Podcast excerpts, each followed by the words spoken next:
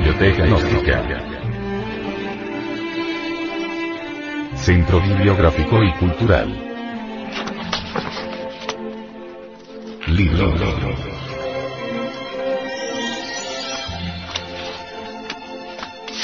El misterio del áureo florecer. Autor. Samael Aumeor. Este libro fue pasado a formato sonoro digital, para facilitar su difusión. Y con el propósito de que así como usted lo recibió, lo pueda hacer llegar a alguien más.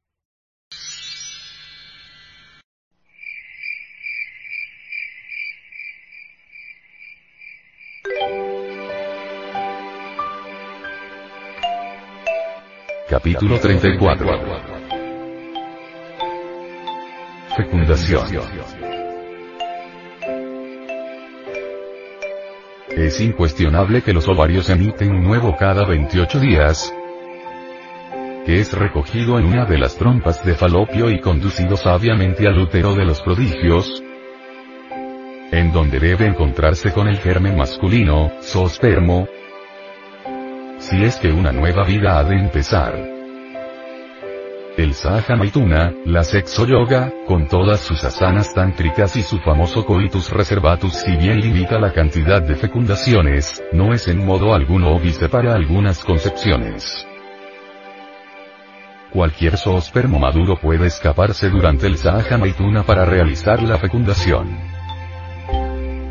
Resulta interesante que de los 6 o 7 millones de zoospermos que cualquier profano común y corriente pierde en un coito, tan solo un afortunado espermatozoo logra penetrar en el nuevo. Es ostensible que el zoospermo fecundante capaz de entrar en el nuevo posee una fuerza mayor. No está de más enfatizar la idea de que la dinámica del zoospermo fecundante se debe a la esencia que regresa para reincorporarse. Resulta pues manifiestamente absurdo derramar el vaso de Hermes, perder varios millones de zoospermos, cuando en realidad solo es necesario un espermatozoo fecundante. Los gnósticos creamos con el poder de Triyasakti, el poder de la voluntad y del toga. Jamás en la vida derramamos el vaso del mercurio sófico. No hay en la vida fuerza más impelente en su expresión que el esfuerzo que hacen los gérmenes masculino y femenino por encontrarse. El útero es el órgano sexual femenino en el que se desarrolla el feto, el vestíbulo de este mundo donde la criatura se prepara para su advenimiento. Se nos ha dicho con gran acierto que es posible escoger y determinar voluntariamente el sexo de la criatura. Esto es posible cuando la ley del karma lo permite.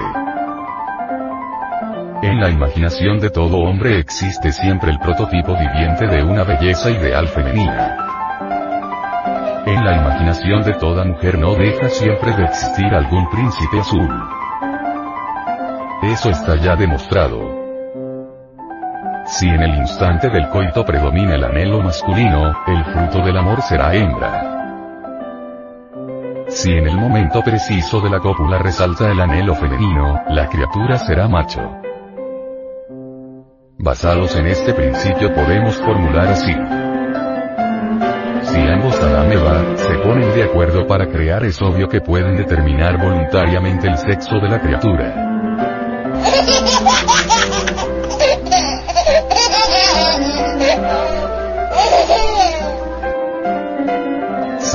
trascendente de la cópula química, marido y mujer en mutuo acuerdo psicológico, anhelaran de verdad un hijo varón, el resultado manifiesto sería un niño.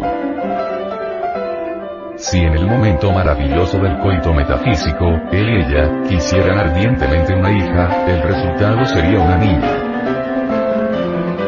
Escrito está con carbones encendidos en las páginas del libro de la vida, que toda concepción se realiza bajo las influencias cósmicas de la luna en cáncer. La muerte y la concepción se encuentran íntimamente relacionadas. Los extremos se tocan. El sendero de la vida está formado con las huellas de los cascos del caballo de la muerte. Los últimos instantes del agonizante se hallan asociados a las delicias eróticas de las parejas que se aman.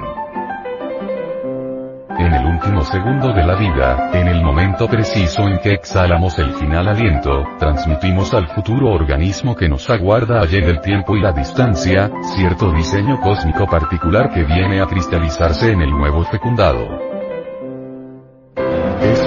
del cordón de plata, el como quedamos conectados con el zoospermo fecundante. No está de más afirmar que la esencia solo viene a penetrar en el cuerpo físico en el instante en que hacemos nuestra primera inhalación.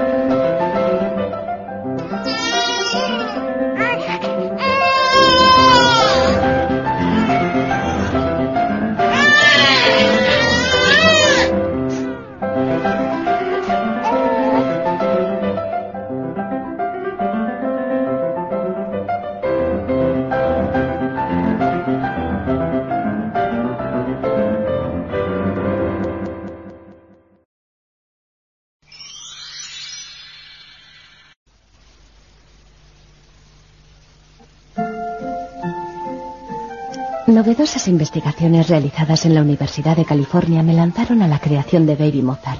Los estudiantes que escuchaban a Mozart mostraron mejores resultados en las pruebas de inteligencia que aquellos que escucharon otras músicas, un fenómeno que hoy es conocido como el efecto Mozart. En otro estudio, niños de preescolar después de ocho meses de lecciones de piano mejoraron un 80% los resultados en las pruebas de razonamiento espacial. ¿Por qué Mozart? Por ahora las razones aún no están claras. Los científicos especulan que la música de Mozart organiza la actividad neuronal en la corteza cerebral, reforzando sobre todo los procesos creativos del hemisferio derecho, responsable de la intuición y el razonamiento espacial. Baby Mozart está diseñado para estimular al bebé e introducirle en la mágica música de Mozart, orquestada con arreglos atractivos a los oídos de los más pequeños, incluyendo sonidos divertidos y familiares que mantienen así la atención del bebé. Las maravillosas melodías y la didáctica orquestación animarán a algunos niños a bailar o a hacer marcha. Otros disfrutarán mientras comen, descansan o antes de ir a la cama. Escuchar la música de Mozart beneficiará a tu bebé y además le expondrá a una gran variedad de sonidos y formas musicales. Y que ayude a tu hijo a descubrir el amor por la música. Nunca es demasiado pronto. Mozart empezó a componer a la tierna de cinco años.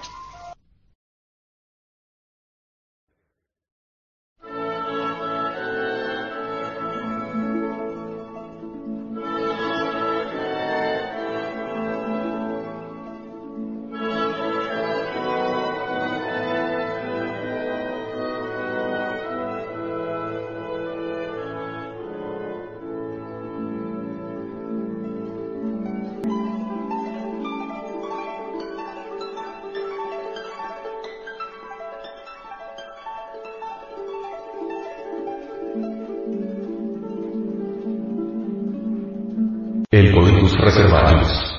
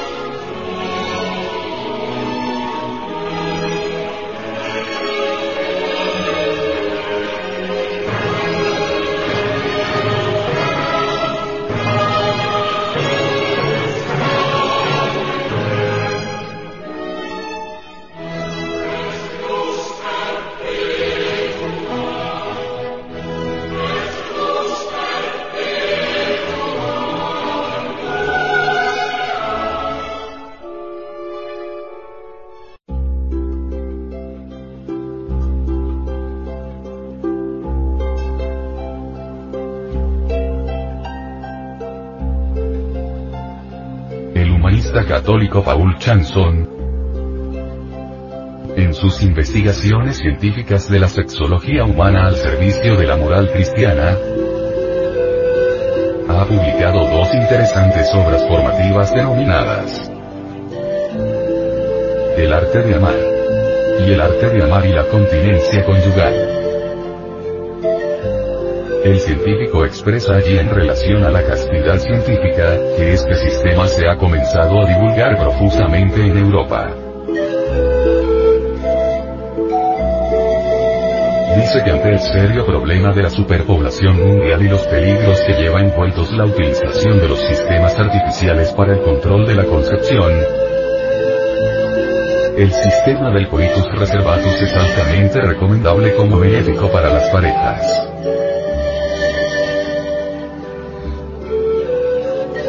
Consiste, explica el investigador católico Chanson, en la unión reservada de los cónyuges procurando evitar la eyaculación seminal. Con ello, aunque la penetración sea completa y se prolongue indefinidamente, ninguna de las partes experimenta el placer venéreo decadente después de la unión, sino todo lo contrario, un refortalecimiento manifiesto. Para lograr esta meta específica el humanista citado, afirma hace falta que la unión se haga en modo lento, controlando y evitando las excitaciones violentas, guardando todo su simbolismo para que, en realidad se pueda decir que los dos llegan a ser una misma carne.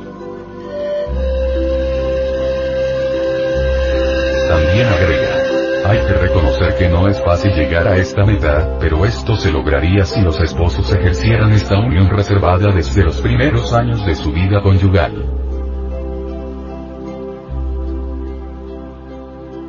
Chanson y los partidarios del método coitus reservatus, concluyen que el mencionado sistema está llamado a armonizar y humanizar las relaciones matrimoniales, fomentando el amor íntimo entre los esposos, su ayuda mutua, atenuando los impulsos de la concupiscencia carnal.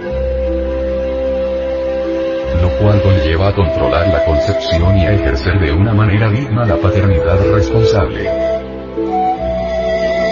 Además en gran escala el nefasto vicio del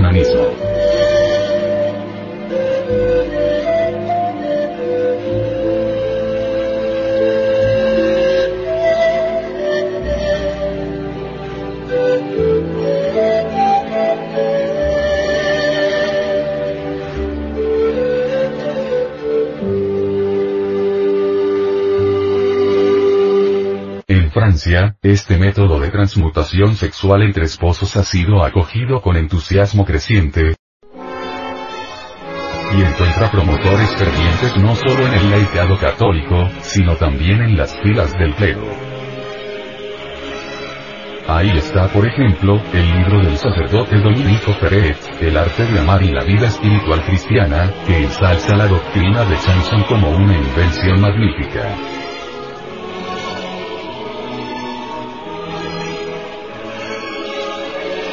Doctor Pablo Chauchar, insigne psicólogo francés, condena como desarmonizante todas las prácticas anticonceptivas artificiales y en su obra y Anticoncepción, dedica elogios significantes a los sistemas de sublimación sexual entre los esposos. Para él, la continencia amorosa y la sublimación de la libido, es una resultante de la necesidad que los matrimonios tienen que aprender a manejar para humanizar la unión como punto fundamental para controlar la concepción.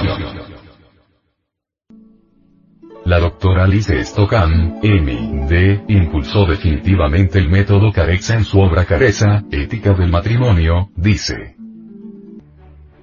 El cual tiene el don de restablecer la juventud, conservar la salud y hacer placentera la vida del hogar y suministrar todos los requisitos para la renovación física y psíquica del individuo. Cuando se practica careza no sobreviene el cansancio,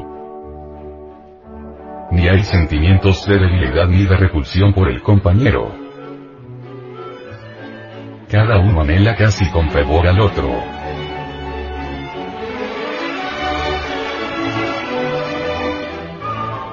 Siente correr el vigor por sus venas y en sus rostros asoman los colores rosados de la juventud. Se sienten tan felices y de tan buen humor como después de una comida completa. El magnetismo vibra y los ojos aparecen luminosos. Esto es lo que John llama el elixir de larga vida.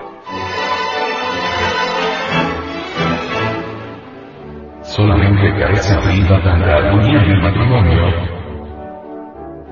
Alta comprensión de los gustos de cada uno de los cónyuges y será necesariamente la causa para que desaparezcan los divorcios.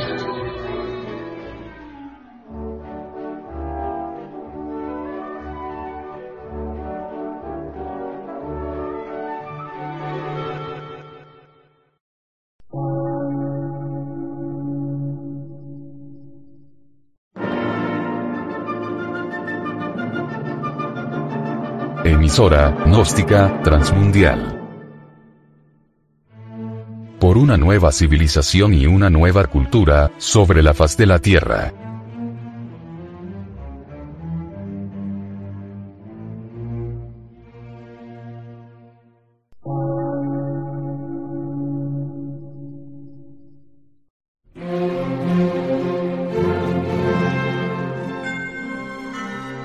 De radiodifusión. Científico, artístico, místico y filosófico. De la Asociación Colombiana de Centros de Estudios Gnósticos, Antropológicos, Psicológicos y Culturales. A. C.